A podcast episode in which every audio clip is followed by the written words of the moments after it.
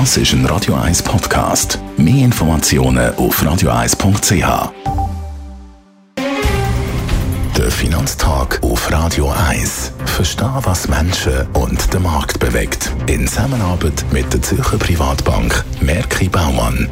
www.merkibaumann.ch Daniel Ecker, Anlagechef der Privatbank Merki Baumann. Guten Morgen. Guten Morgen, Herr Wüttrich. Im Irak wächst die Angst vor einem neuen Bürgerkrieg. Das mit der militärischen Eskalation im Nordirak. Wie schlägt sich jetzt das Trauerspiel auf den Ölpreis aus? Der Ölpreis ist gestiegen. Er ist auch schon im Vorfeld von dem Unabhängigkeitsreferendum der Kurden ist er schon deutlich angestiegen. Jetzt natürlich mit Marsch auf Kirkuk, wo eine ölreiche Region ist, gerade an der Grenze der kurdischen Gebiete, ist der Ölpreis nochmal ein bisschen gekommen. Jetzt heute Morgen bleibt es relativ ruhig, muss aber gesehen werden, was in den nächsten Tagen passiert. Was bedeutet denn der Irak für den weltweiten Ölmarkt? Der Irak ist der zweitgrößte Produzent in der OPEC mit 4,5 Millionen Barrels pro Tag gefördert. Sollte es dort wirklich zu grösseren Turbulenzen kommen, jetzt Umkehr kommen, muss man damit rechnen, dass natürlich ein rechter Teil von der Ölproduktion dann abgeschnitten wird. Man hat das schon gesehen, dass zwei Öl Förderstellen jetzt gestoppt worden sind. Man redet von etwa 300'000 Barrels pro Tag, die im Moment offline sind. Und sollte die Eskalation weitergehen, muss man damit rechnen, dass das noch länger nicht wieder online könnte kommen. Und besonders natürlich auch für die USA wichtig, dass es nicht eskaliert. Also nicht noch mehr eskaliert. Ganz klar. Äh, die USA haben natürlich da schon äh, ein paar Finger im Spiel. Sie haben ja im 91 eine Flugverbotszone eingerichtet nach dem Zweiten Golfkrieg, wo Saddam Hussein ja in Kuwait einmarschiert ist und nachher wieder rausgetrieben wurde worden ist in der äh, Operation Desert Storm.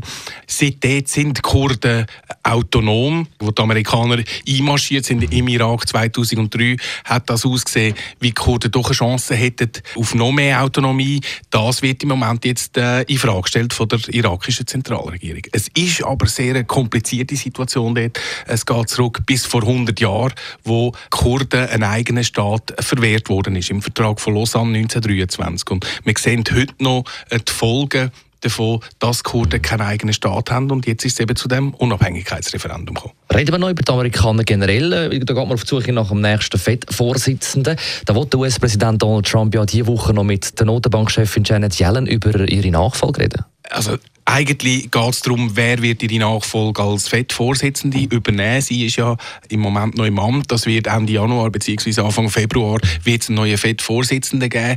Da sind die Karten eigentlich immer noch offen.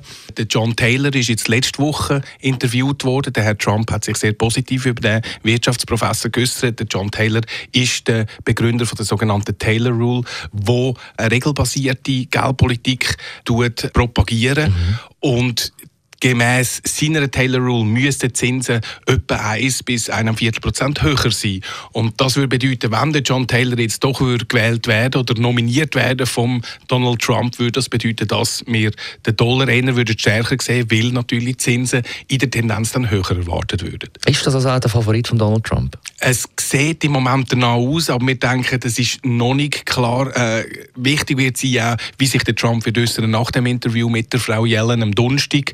Ähm, wir können in den nächsten Wochen doch erwarten, dass da ein bisschen Klärung kommt. Besten Dank, Daniel Ecker, Anlagechef der Privatbank Merki Baumann.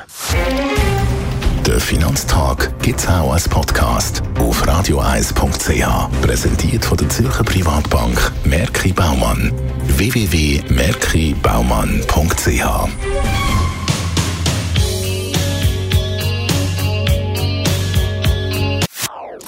Das ist ein Radio 1 Podcast. Mehr Informationen auf radioeis.ch.